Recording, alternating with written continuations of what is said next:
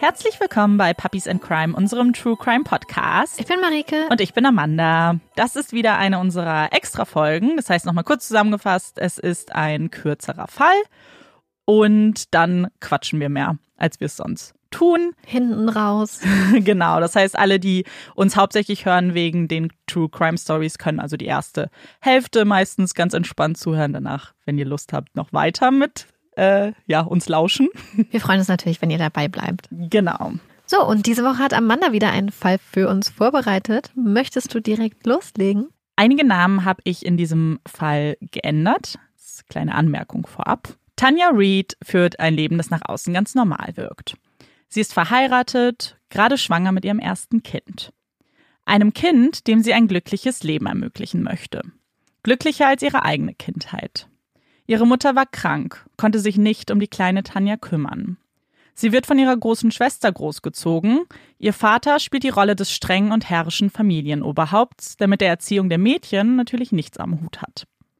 Tanja zieht das Unglück magisch an.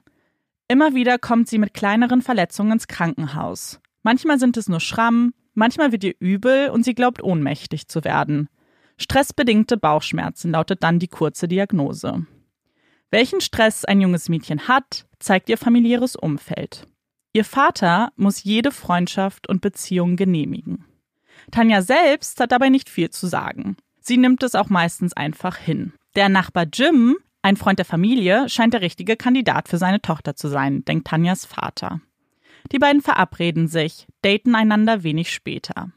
Mit 20 Jahren verlässt Tanja die Schule und beginnt eine Ausbildung zur Krankenschwester. Ein Job, in dem sie aufgeht. Etwas, das Tanja wirklich liebt. Eine Leidenschaft in ihrem Leben. Nur einen Monat nach Beginn ihrer Ausbildung heiratet Tanja Jim am 25. November 1977.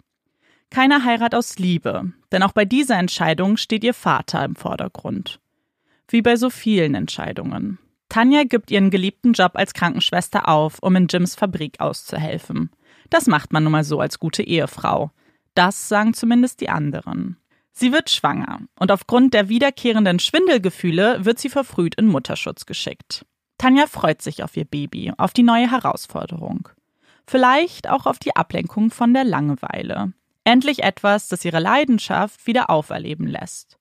Am 15. Oktober 1980 gebärt Tanja ein gesundes Mädchen. Die kleine Emily ist gesund und quirlig. Sie kämpft zwar mit Koliken, ist aber sonst ein fröhliches Baby.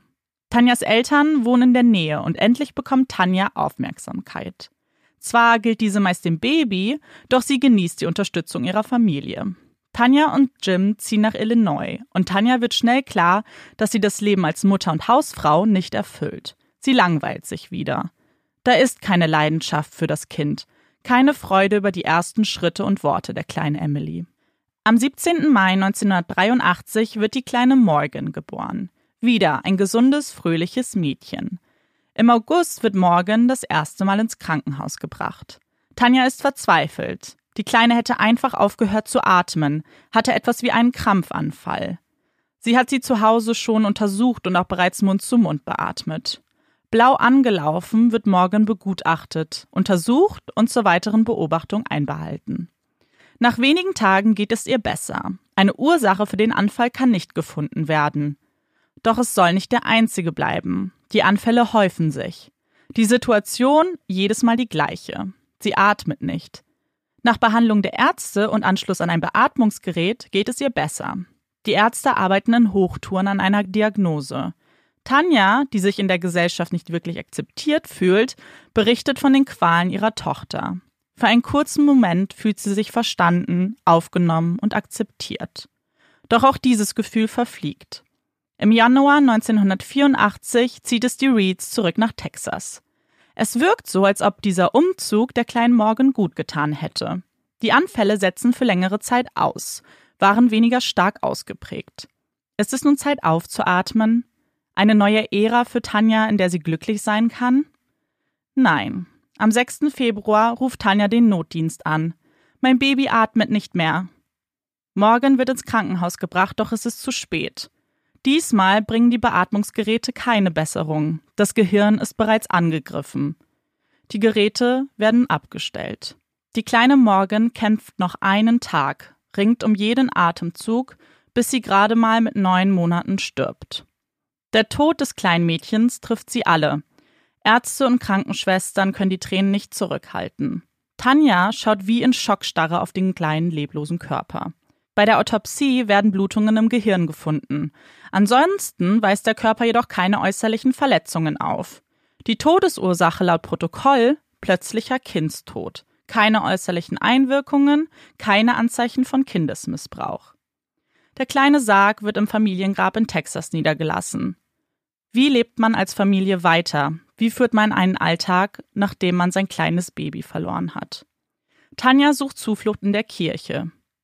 Gott hat ein unschuldiges Kind zu sich geholt, sagt sie ihren Bekannten und Freunden aus der Kirche. Die arme Mutter. Wie hält sie diese Erinnerung aus? Sie spenden ihr Trost, halten sie. 15 Monate nach Morgans Tod ist Tanja wieder hochschwanger. Sie gebärt einen gesunden Jungen, den kleinen Michael. Sie leben wieder in Illinois, aber es sollte nicht der letzte Umzug der Familie bleiben. Jim muss aufgrund seines Berufs oft umziehen. Und Jim ist kein schlechter Ehemann. Er ist ruhig und introvertiert, er sorgt für die Familie und liebt seine Kinder abgöttisch. Jedoch liebt er Tanja nicht. Das ist klar, und der einzige Grund für das Zusammenleben sind die Kinder. Mit jedem Umzug, jedem Jahr wird die Stimmung kühler. Und es scheint, dass das Unglück immer mit umzieht. Denn auch beim kleinen Michael werden die gleichen Symptome wie bei Morgan deutlich. Atemnot und Krampfanfälle.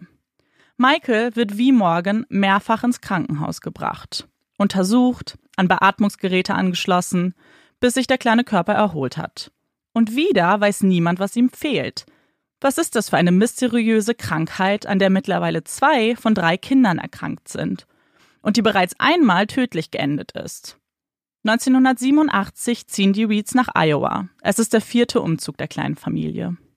Michael ist mittlerweile zwei Jahre alt, Emily sechs. Michaels Zustand ist unverändert.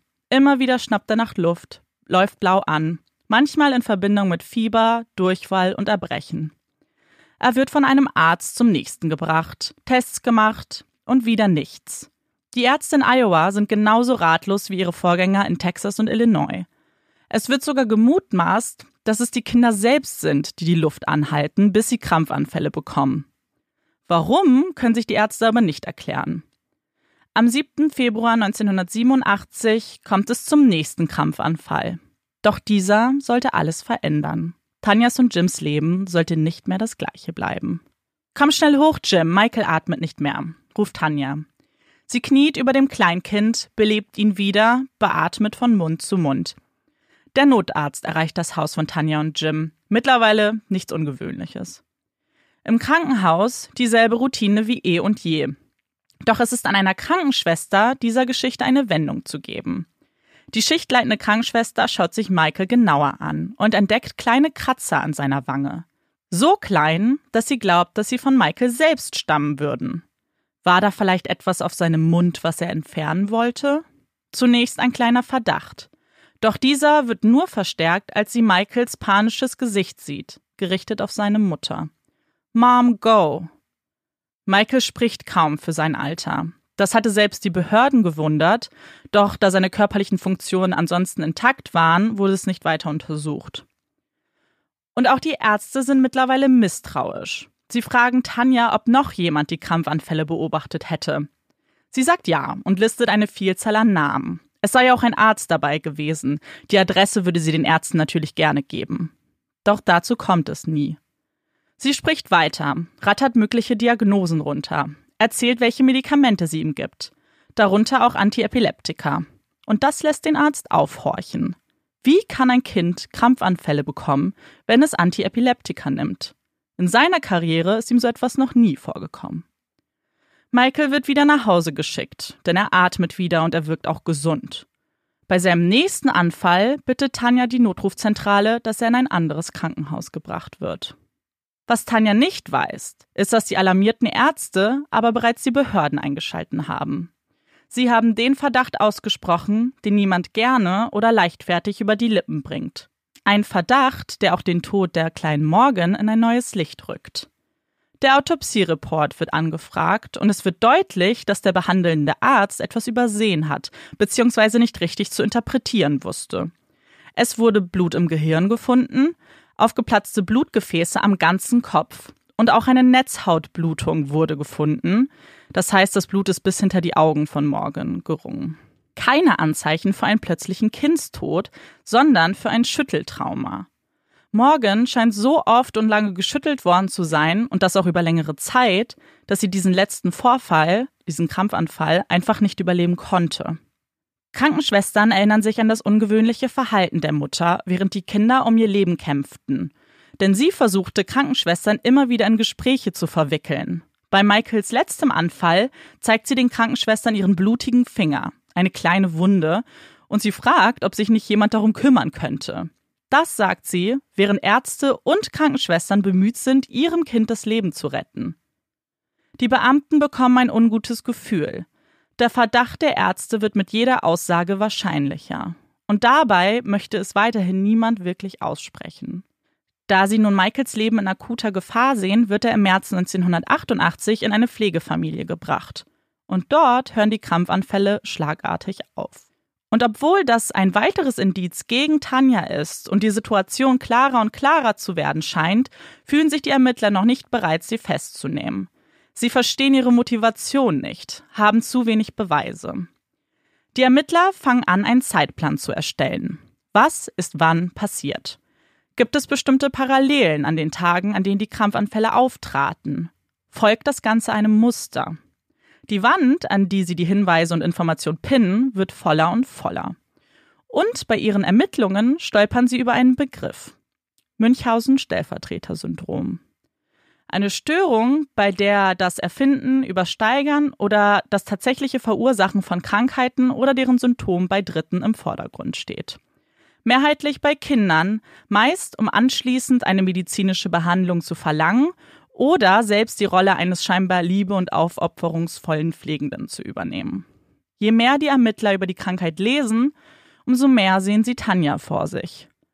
Oft sind es Menschen mit medizinischen Kenntnissen, die wissen, was Ärzte sagen können und die Diagnosen verstehen. Doch es gibt ein Problem.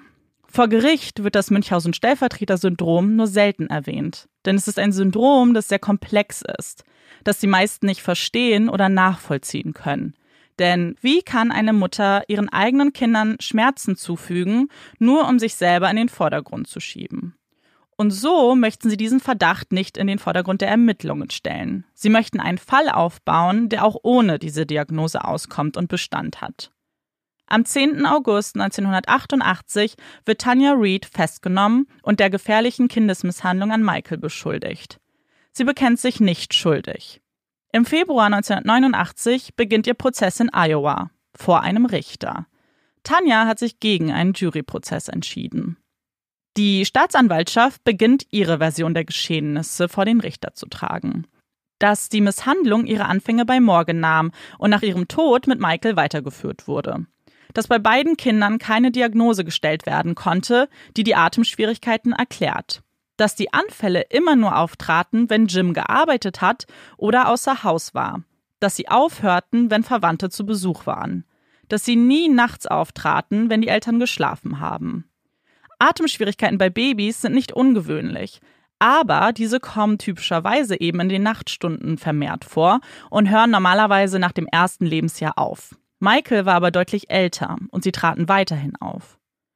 Und natürlich die größte Frage. Warum hat Michael keinerlei Symptome, seit er bei den Pflegeeltern lebt? Es werden Ärzte angehört, Krankenschwestern, Pfleger, jeder, der mit Morgan oder Michael in Kontakt stand. Immer wieder erinnert sich das Krankenhauspersonal, dass etwas komisch an Tanja war. Einmal hatten sie gesehen, wie sie Morgan auf die Beine geschlagen hat und abrupt aufhörte, wenn jemand den Raum betrat. Auch Nachbarn und Bekannte äußern sich, sagen, dass Tanja nie wirklich Anschluss gefunden hat. Die Menschen finden es anstrengend, sich mit ihr zu unterhalten. Die Gespräche würden sich schnell um sie drehen. Jedes Thema könnte sie so biegen, dass sie eine Geschichte über sich erzählen kann. Michael wurde insgesamt 18 Mal ins Krankenhaus gebracht, Morgan 20 Mal. Und die Notfallsanitäter erklären, dass sie jedes Mal, wenn sie die Kleinen abgeholt haben, Tanja über ihnen gebeugt war und sie wieder beatmete. Tanja habe die Kinder bewusst ersticken wollen, um sie dann wiederbeleben zu können. Die Verteidigung ist an der Reihe. Sie laden Gutachter ein, die erklären, dass sowohl Morgan als auch Michael abnormale Gehirnstrukturen haben. Diese könnten auch die Auslöser für die Anfälle sein. Und auch, dass es eine genetische Krankheit sein könnte. Auch habe man sich Tanjas psychischen Zustand angeschaut und sie sei in jederlei Hinsicht gesund. Fünf Psychologen und Gutachter der Anklage sind da anderer Meinung und sagen, sie zeigt deutliche Anzeichen des Münchhausen-Stellvertreter-Syndroms. 5 zu 1 also. Tanja betritt den Zeugenstand. Sie will zu ihrer eigenen Verteidigung aussagen. Und es beginnt harmlos. Ihr Verteidiger stellt direkt, ohne große Umschweife, die Fragen, die alle interessieren. Haben Sie Ihre Tochter umgebracht? Nein, auf keinen Fall. Haben Sie Ihre Tochter geschüttelt? Nein, Sir. Haben Sie die Anfälle erzeugt? Nein, Sir. Wenn sie über ihr Familienleben und die Kinder spricht, dann wirkt sie wie die perfekte Vorzeigemutter. Sie liebt ihre Kinder, hat ihren Beruf und ihre Leidenschaft aufgegeben, damit sie sich voll und ganz um die Kinder kümmern kann. Würde man nur ihrer Version und den Erzählungen lauschen, könnte man schnell Mitleid bekommen. Was wird dieser armen Mutter vorgeworfen? Das möchte die Staatsanwaltschaft klären. Sie dürfen Tanja befragen. Sie stellen eine Frage, die für viele erstmal komisch klingen mag. Hatten Sie jemals ein fremdes Kind in Ihrer Obhut, das ähnliche Probleme hatte? Nicht, dass ich mich erinnern könnte, nein. Ein Lächeln huscht über das Gesicht der Staatsanwältin. Sie hatte so sehr auf diese Antwort gehofft. Frau Reed, würden Sie uns dann erklären, wofür Sie 1974 den Good Neighbor Award erhalten haben? Verehrtes Gericht, schauen Sie bitte in Anlage 14 und 15. Die Verteidigung wird blass. Sie wissen, worauf die Staatsanwältin hinaus will. 1974. Tanja war gerade mal 15, babysitte Tanja ein Baby von befreundeten Nachbarn. Das Kind hört auf zu atmen. Völlig ratlos und schockiert ruft Tanja ihre Mutter an. Die rät ihr, die Eltern zu kontaktieren. Vielleicht hat das Kind eine Erkrankung und sie haben Medizin im Haus, die helfen kann. Tanja legt auf und entscheidet sich gegen den Rat ihrer Mutter. Sie ruft den Notarzt und beginnt das Baby wiederzubeleben. Das Kind überlebt und Tanja ist die Heldin der Stadt. Die Eltern können ihr nicht genug danken, sind überglücklich. Die Ärzte loben sie für ihre schnelle Reaktion und Fähigkeit. Tanja ist stolz. Zum ersten Mal fühlt sie etwas wie Anerkennung, das Gefühl, etwas richtig gemacht zu haben. Und laut der Anklage brauchte sie dieses Gefühl, wollte das Gleiche noch einmal erleben. Tanja, die große Heldin und Retterin ihrer eigenen Kinder. Erst gelang es der Staatsanwältin, ein Muster zu erstellen, Parallelen und Ungereimheiten aufzudecken und nun ist es ihr gelungen, dem Richter ein Motiv zu präsentieren. Das hatte ich ganz vergessen mit dem Award, stottert Tanja. Das erste Mal, dass sie nicht klar und selbstbewusst spricht. Sie streitet alles ab. Sie habe weder Morgan noch Michael absichtlich verletzt, leide nicht unter dieser Störung. Doch die Staatsanwältin hat ihre Hausaufgaben gemacht. Sie hat dem Richter einen starken Fall präsentiert und ihn überzeugt. Tanja wird am 28. April 1989 der Kindesmisshandlung an Michael schuldig gesprochen und zu zehn Jahren Haft verurteilt, die sie im Frauengefängnis in Iowa verbringen soll. Jim hatte noch anfänglich versucht, Kontakt zu halten, doch die Beziehung war ja schon lange nicht mehr das, was sie mal war. Ganz ohne die Vorkommnisse. Er lässt sich von Tanja scheiden und bekommt das Sorgerecht zugesprochen. Er heiratet nochmal und verschwindet dann aber mit den Kindern, deren echte Namen nie veröffentlicht wurden, von der Bildfläche. Doch das ist nicht das Ende der Geschichte, denn was ist mit Morgan passiert? Im Prozess wurde deutlich, dass Tanja einige Anzeichen des Münchhausen-Stellvertreter-Syndroms aufweist. Morgans Tod müsse nun in komplett neuem Licht gesehen werden. Und tatsächlich, vier Jahre nach ihrem ersten Prozess beginnt es von vorne. Ein Prozess gegen Tanja, doch diesmal geht es um Mord. First Degree Murder, um genauer zu sein. Und diesmal im Bundesstaat Texas. Im Dezember 1993 beginnt der Prozess und das erneut vor einem Richter. Der Inhalt der Verhandlung gleicht dem Prozess von Michael und es werden keine neuen Informationen vorgetragen. Und auch Tanjas Aussage bleibt gleich. Sie liebt ihre Kinder, sie könnte so etwas niemals tun. Sie weint, fühlt sich unverstanden. Doch wieder, die Fakten lasten zu schwer. Tanja wird des Mordes an Morgan schuldig gesprochen. Das Strafmaß 62 Jahre Haft. Die Verteidigung geht in Berufung und bekommt Recht zugesprochen. Dem Gericht sei es nicht gelungen, ohne begründeten Zweifel zu beweisen, dass sie Morgan mit ihren eigenen Händen getötet hat. Es kommt zur Wiederaufnahme des Falls. Und diesmal entscheidet sich Tanja für ein Juryverfahren, welches 1996 stattfinden würde. Greg Olson hat ein Buch über Tanja und ihre Geschichte geschrieben und hat sich mehrfach mit ihr unterhalten. Er sagt, sie hat ihre beiden Auftritte in den ersten Verfahren genossen. Ihr hat es gefallen, ihre Geschichte zu erzählen und sich als das Opfer einer Hexenjagd zu präsentieren. Und es lag auch nie an ihrer Präsentation, denn sie war immer souverän und man ertappte sich dabei, mit ihr mitzufühlen. Sie war immer der Meinung, wenn man etwas nur gut genug erklären könnte, dann würde man ihr glauben. Doch nun musste sie feststellen, dass das so nicht funktioniert. Sie wählte die Jury in der Hoffnung, sie hätten Verständnis für eine Mutter, die immer noch um ihre Tochter trauert. Doch Tränen, rührende Erzählungen, auch das bringt diesmal nichts. Die Jury spricht sie des Mordes schuldig. 40 Jahre Haft, das Strafmaß. 2008 wurde Tanja auf Bewährung entlassen. Sie zog zu ihrer Familie nach Texas und auch heute ist sie von der Bildfläche verschwunden. Man findet zu Tanja und der Familie wirklich gar keine Informationen mehr. Bis heute hat Tanja immer abgestritten, am Münchhausen-Stellvertreter-Syndrom zu leiden oder ihre Kinder bewusst verletzt zu haben egal wie schwer die Beweise lasteten oder welcher Deal ihr angeboten wurde, sie hat jeden Vorwurf von sich gewiesen. Und auch das ist leider die Schwierigkeit am Münchhausen oder Münchhausen-Stellvertreter-Syndrom. Und es ist auch eins der Symptome. Deswegen lass uns doch nochmal über diese sehr seltene Erkrankung etwas genauer sprechen. Bei dem Syndrom handelt es sich um eine sogenannte artifizielle Störung. Das ist also eine vorgetäuschte Störung, bei der jemand ein oder mehrere Symptome oder gar ein ganzes Krankheitsbild darstellt, obwohl er es eigentlich nicht hat. Das ist dem Betroffenen aber in vielen Fällen selbst nicht wirklich bewusst. Und der Hintergrund ist in der Regel, dass der Betroffene Vorteile für seine eigene Psyche erwartet. Das Krankheitsbild nennt sich Münchhausen-Syndrom, wenn es den Menschen selbst betrifft. Und Münchhausen-Stellvertreter-Syndrom, wenn es dann eine andere dritte Person betrifft. In der Regel sind es oft Kinder und die haben dann sozusagen stellvertretend dann die Symptome von dem Krankheitsbild. Die Motivation liegt hier also ziemlich deutlich auf der Aufmerksamkeit, die man sich selbst erhofft. Das Problem bei diesem Syndrom ist, dass die Betroffenen eigentlich alles tun, damit das Münchhausen-Syndrom oder eben Münchhausen-Stellvertreter-Syndrom nicht als psychisches Problem erkannt wird. Sie wollen nämlich, dass Ärzte glauben, dass es sich um ein körperliches Problem handelt. Es ist dann eben nicht so, dass die Erkrankten dann, wenn sie doch vielleicht mal darauf angesprochen werden, das dann zugeben, sondern ganz im Gegenteil. Sie spinnen es immer weiter, denken sich eben mögliche Diagnosen aus, sind eben sehr informiert und das macht es dann nämlich auch so gefährlich, denn natürlich, solange man selbst keine Bereitschaft zeigt, vielleicht auch sich in Therapie zu begeben oder anerkennt, dass man vielleicht selbst ein Problem hat, kann man natürlich hier nirgends ansetzen. Doch es gibt auch bestimmte Personengruppen bzw. Anzeichen dafür, dass jemand in diese Störung rutscht.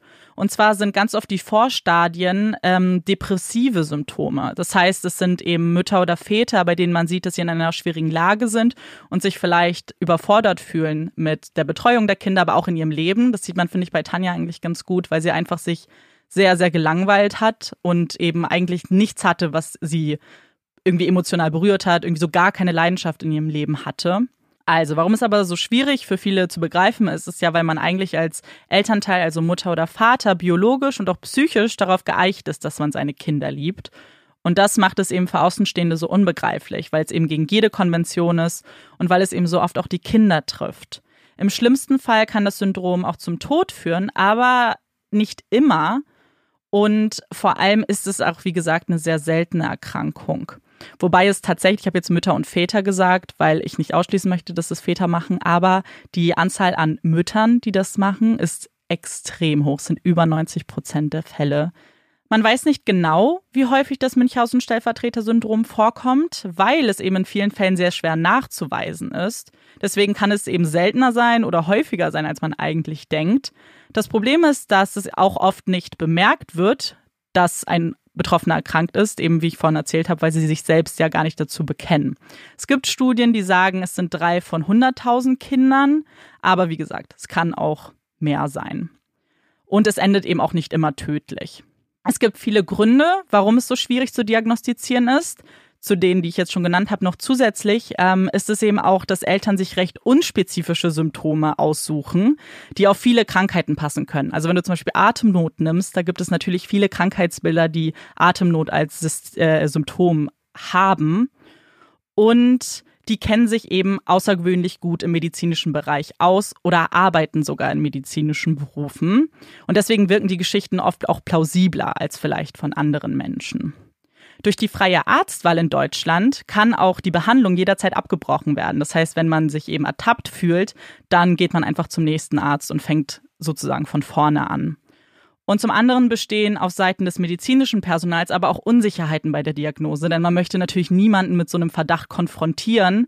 Und oft sind es auch fließende Übergänge der Symptome zu anderen psychischen Störungen. Also es ist nicht immer das Münchhausen-Stellvertreter-Syndrom sehr klar, sondern es kann halt auch eben eine Depression zum Beispiel sein. Wenn der Verdacht aber vorliegt, dann ist es eben super wichtig, dass man ganz vorsichtig eben das anspricht. Man muss halt eine vertrauensvolle Beziehung zu dieser Person haben, damit sie eben nicht einfach die Behandlung abbricht und zum nächsten Arzt geht.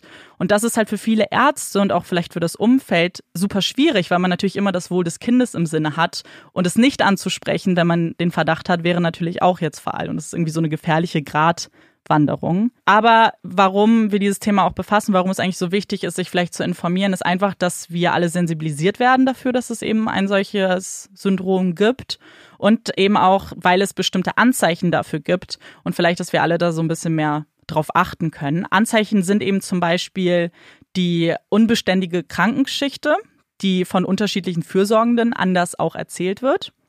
Dann gibt es Symptome, die aber nur in Anwesenheit eines Elternteils auftreten. Der Gesundheitsstatus verbessert sich in Abwesenheit der Eltern und Eltern reagieren zugelassen für die Schwere der Erkrankung. Außerdem sind die Eltern außergewöhnlich gut informiert über die Erkrankung und sie sind überdurchschnittlich oft anwesend, also sind immer dabei, wenn die Kinder untersucht werden. Und dann ist es natürlich oft so, dass Eltern eine Vorgeschichte von Missbrauch haben oder anderen Störungen in ihrer Vergangenheit. Genau, und da es sich ja um ein Syndrom handelt, das Eltern eben unterbewusst erleben und ihre Geschichten ja auch glauben, gibt es sehr wenig Fälle, bei denen man eben Einblick auf die Denkweise der Erkrankten findet. Aber ich habe da ein bisschen im Internet gesucht und habe einen Spiegelartikel gefunden, bei dem eben eine Mutter spricht, die an diesem Syndrom gelitten hat und auch erklärt, warum sie so gehandelt hat. Den Artikel verlinken wir euch natürlich, dass ihr den ganzen auch lesen könnt, weil ich habe euch jetzt nur ein paar Zitate mitgebracht und die auch explizit eben Sätze sind, die sie gedacht hat oder beziehungsweise Gedanken, die sie eben hatte und die sind schon ziemlich erschreckend. Meine Tochter war noch nicht ganz zwei Jahre alt, da habe ich es das erste Mal getan. Ich habe meine Tochter krank gemacht.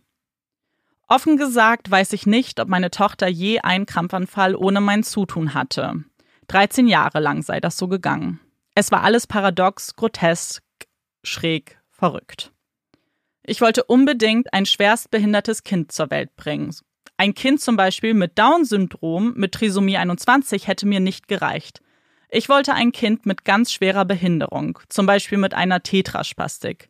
Das ist die spastische Lähmung aller vier Extremitäten. Der Grund? Ich wollte jede Minute gefordert sein. Ihre älteste Tochter hat schwer unter der Misshandlung gelitten und noch heute große Probleme. Der Plan, die zweite und dritte Tochter im Mutterleib zu schädigen, misslang. Beide Mädchen wurden gesund geboren. Die jüngste entwickelte sich positiv und altersgerecht und die mittlere machte Abitur und ist auch jetzt berufstätig. Ich bin mit ihr trotzdem sehr, sehr glücklich geworden, sagt die Mutter, obwohl sie gesund war. Das sind eben nur ein paar Zitate jetzt. Ähm, lest euch gerne den ganzen Artikel durch. Da wird natürlich auch mehr über die Geschichte der Mutter erzählt. Die hatte auch eine schwierige Vergangenheit, auch mit ähm, Vergewaltigung und genau, deswegen empfehle ich euch den ganzen Artikel auch sehr. Und vielleicht noch abschließend jetzt zu dem Thema Münchhausen-Stellvertreter-Syndrom möchte ich vielleicht sagen, dass es doch wirklich eine seltene Erkrankung ist und dass man eben als Privatperson mit Vorwürfen eben wahnsinnig aufpassen muss. Denn das Letzte, was eine Mutter, ein Vater braucht, wenn man ein krankes Kind zu Hause hat, ist, sind eben Vorwürfe oder Unterstellungen. Und deswegen möchte ich irgendwie noch sagen, überlasst die Diagnosen den Ärzten. Wenn ihr einen Verdacht habt, dann sprecht gerne mit Ärzten ähm, oder im Fachpersonal. Ähm, aber wenn ihr eine Mutter eben in einer schwierigen Situation seht oder auch einen Vater, dann finde ich, wäre die beste Idee, einfach Hilfe anzubieten, eben sich vielleicht auch um das Kind zu kümmern. Denn egal, ob es komisch ist, ob es vielleicht Anzeichen gibt und vor allem ein einziges Anzeichen reicht ja auch nicht jetzt für diese Diagnose. Denn ich glaube, dass das auch im Sinne des Kindes wäre und ich glaube, damit wäre auch allen mehr geholfen, als jetzt eben mit Vermutungen oder solchen Unterstellungen hausieren zu gehen. Ich glaube, das ist auch ganz, ganz wichtig. So, wir mussten, beziehungsweise ich musste gerade erstmal meine Gedanken sammeln, weil es ist so ein unglaublich komplexes Thema. Es ist ein sehr bedrückendes Thema. Und mhm. vor allem ich glaube, es ist ein Thema, was zum Beispiel auch in Filmen, in Serien eigentlich sehr oft auch dargestellt wird, aber manchmal nur so marginal. Das heißt, man versteht natürlich die ganzen Hintergründe hinter den, dem Syndrom nicht.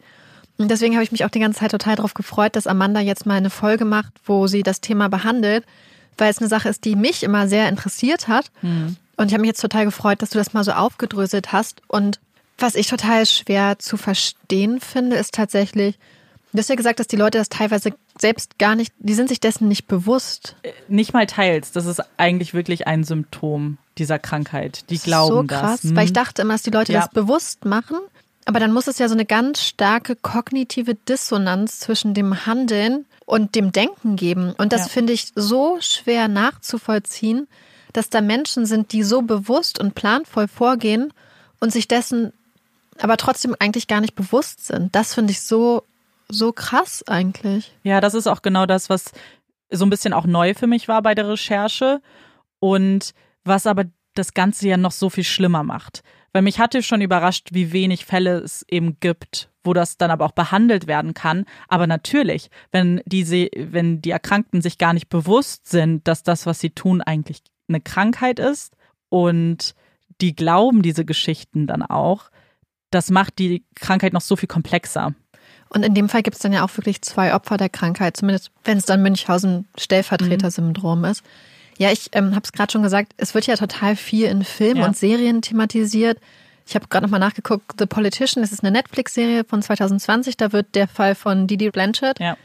thematisiert oder zumindest als Anleihe auch benutzt, ähm, in einem Nebenfall quasi in der Serie. Es wird zum Beispiel auch nebenbei ganz subtil erwähnt bei Die Brücke, das ist auch eine skandinavische Krimi-Produktion, die ich auch absolut empfehlen kann, wo die Mutter von der Ermittlerin Münchhausen bei Stellvertreter-Syndrom hatte und die kleine Schwester dann daran, ähm, darunter leiden mhm. musste. Und ja, das ist ja eigentlich ein Symptom, was sehr oft behandelt wird. In Serien, genau. Ich glaube, das hat auch so diesen Grund, eben Leute dafür ja zu sensibilisieren, dass es eben eine Störung ist. Und ich habe es zum Beispiel auch, ich hatte The Stranger ja gesehen bei Netflix, da hat das hat, gibt es auch einen Charakter, der eben an dieser Störung handelt. Und ich weiß, bei Dr. House gab es auch eine Folge, da ging es aber um das Münchhausen-Syndrom, also wo man sich selber dann auch krank macht. Und ich weiß, dass es in den, gerade bei Dr. House ist es ganz gut dargestellt worden, weil es ja auch eine medizinische Serie ist. Äh, und da hat man sehr deutlich gesehen, was eben passiert, wenn man Menschen damit konfrontiert, also mit diesem direkten Vorwurf, weil die dann ja eben in ihren Panzer zurückgehen und deren direkte Reaktion ist dann eben, wir gehen zu einem anderen Arzt, wir ziehen um und damit halt man damit nicht konfrontiert ist. Und das zeigt die Serie eigentlich ganz gut.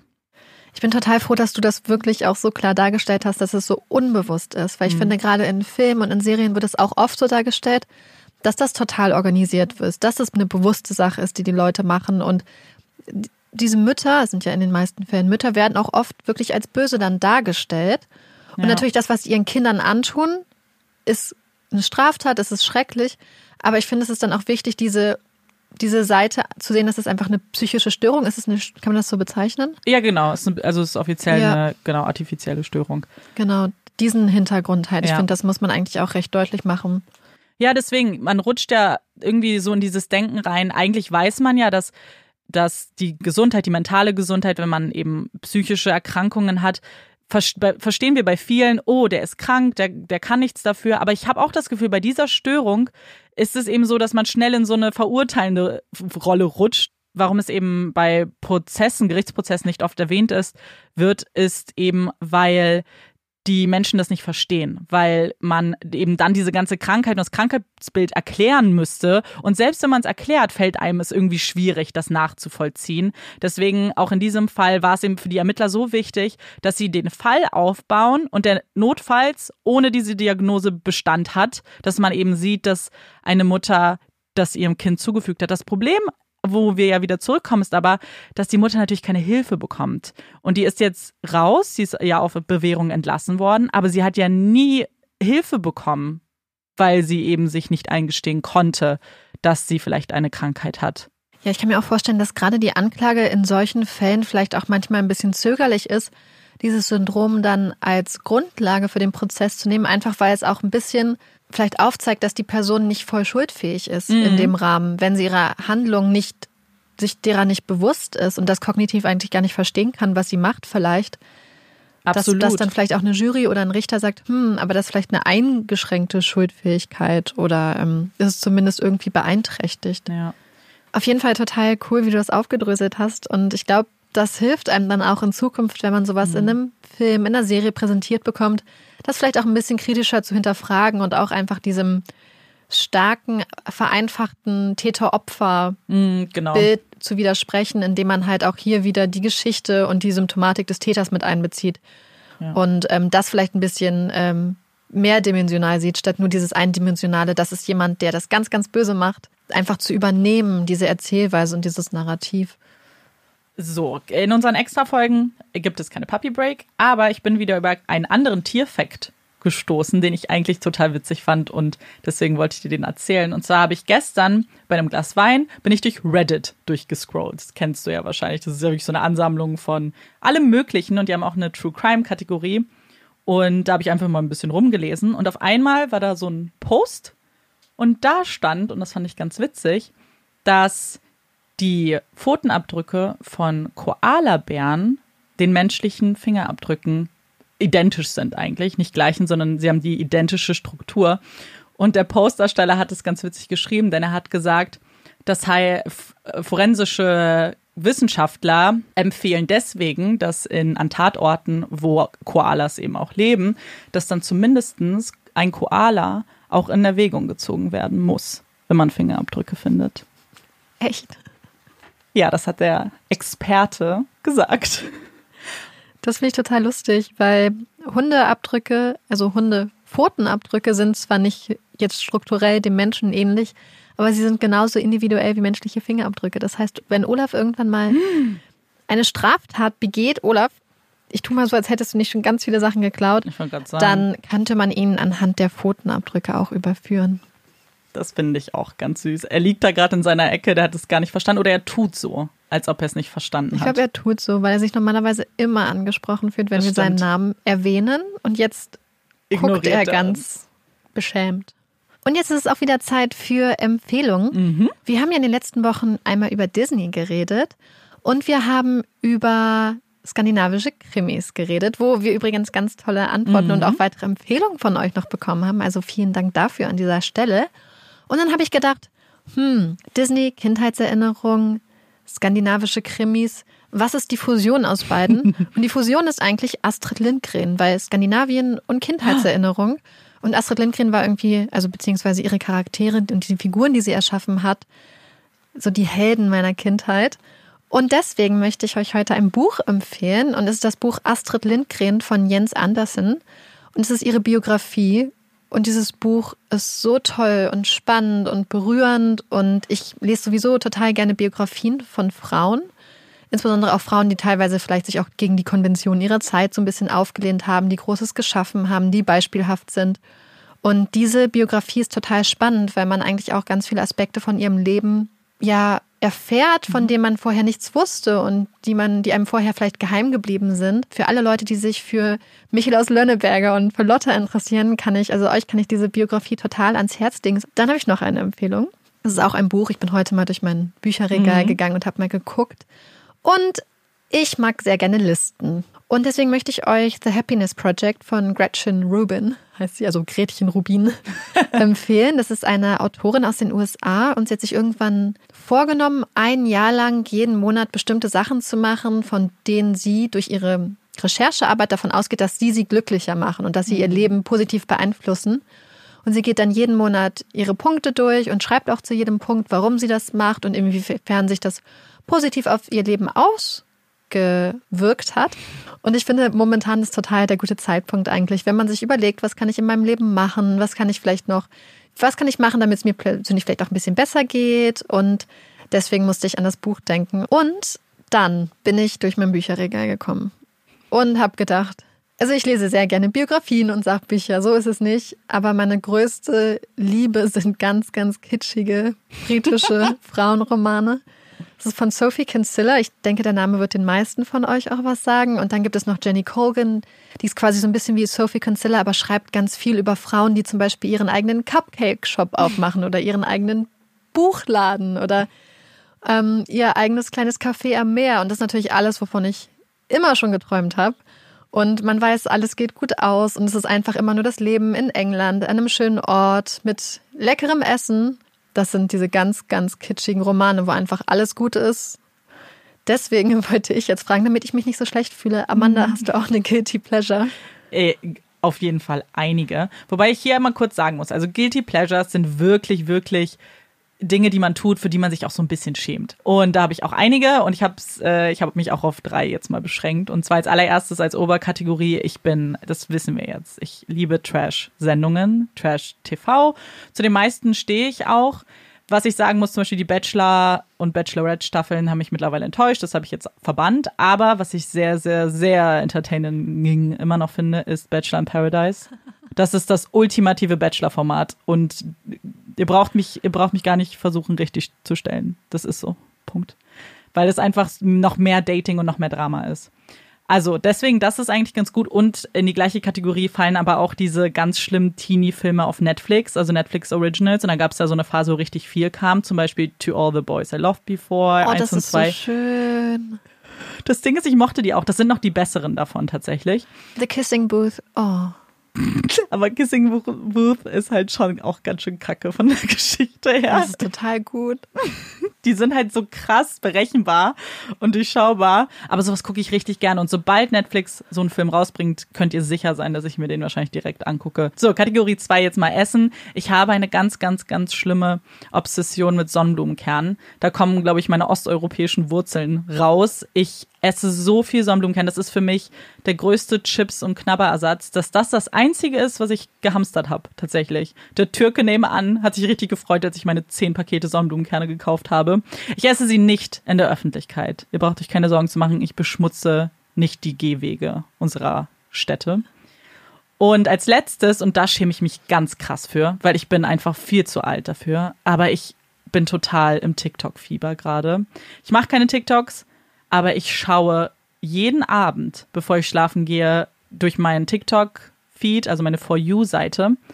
Und ohne Witz, ich glaube, ich verbringe nicht weniger als eine Stunde abends damit noch. Da merke ich auch, wie alt ich bin, weil ich TikTok echt nicht verstehe. Ich dachte, ich bin cool, weil ich mir jetzt dieses Jahr Instagram zugelegt habe. Scheinbar reicht das nicht mehr. TikTok ist. Ist es, ist es so, oder ist TikTok jetzt auch schon wieder out? Wenn du nee, es nee, jetzt nee, entdeckt nee. hast. Äh, wahrscheinlich.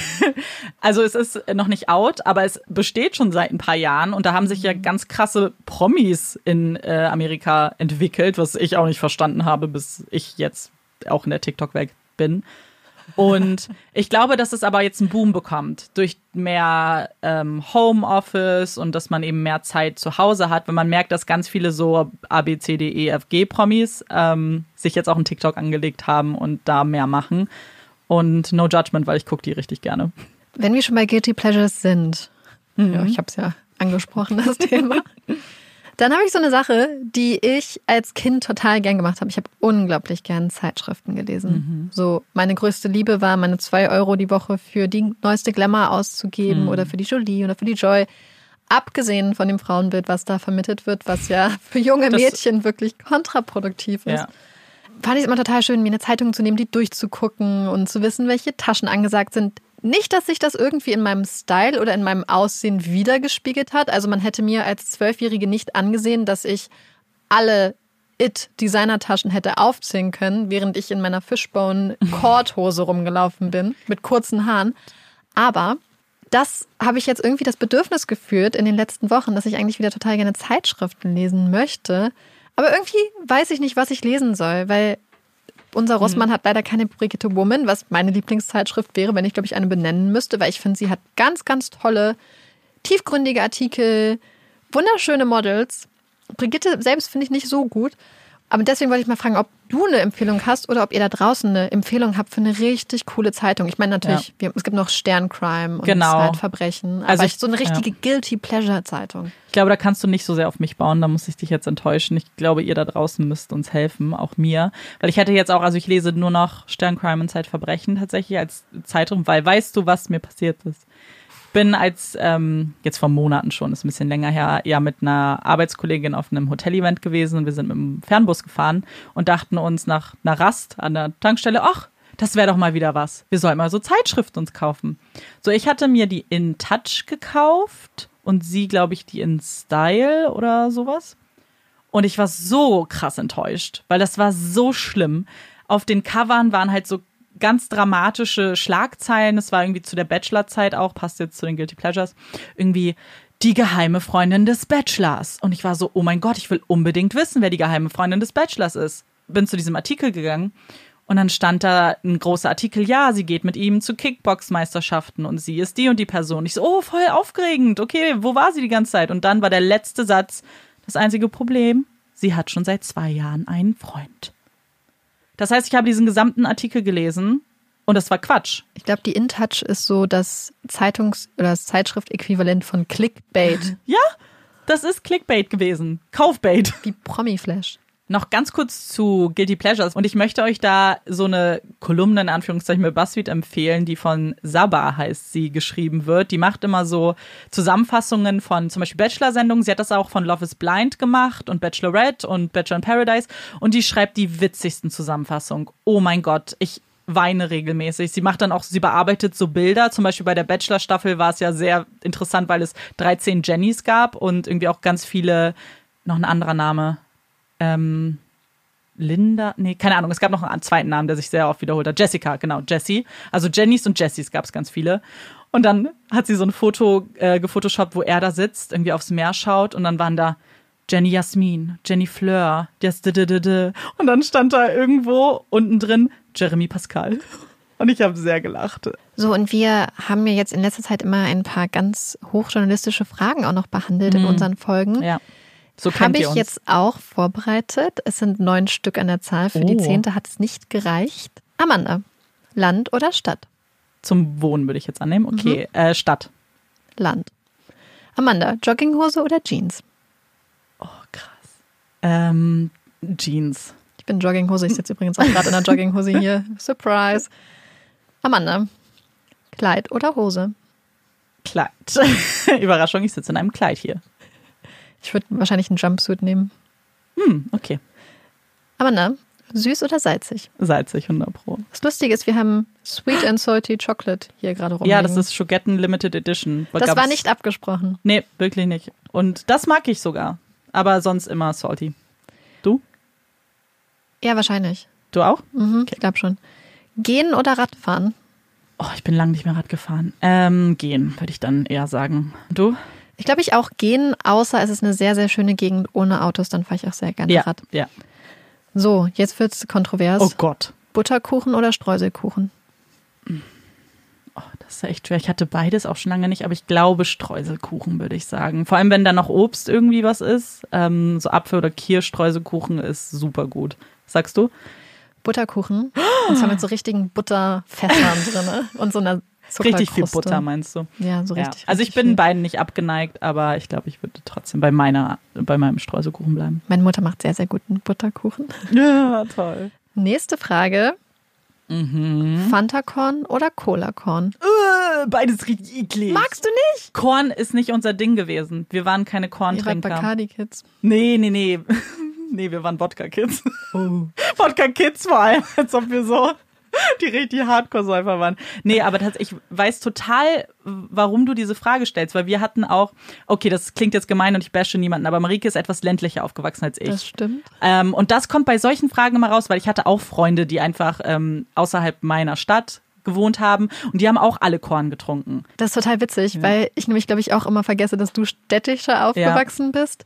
Und ja, ich glaube auch, wenn man in der Stadt ja. mal nach Korn gefragt hätte, ja wäre man wahrscheinlich direkt aus dem Club also, geflogen. Ja, total. Es ist ähm, gar nicht gemein, aber das ist wirklich, das sind so Strukturen, die waren so. Wenn wir dann auch auf äh, in Diskos gegangen sind, die ländlicher waren, da war auch Korn total normal. Bei uns gab es immer nur Korn. Ähm, so, jetzt aber zurück zu deiner Frage eigentlich. Also wenn ich was von den beiden trinken müsste, ich finde Korn nicht so super, deswegen ähm, entscheide ich mich jetzt schweren Herzens, würde ich trotzdem Cola sagen. Aber nur, weil ich kein großer Fanta-Trinker bin tatsächlich. Fanta ist mein äh, Katergetränk, aber.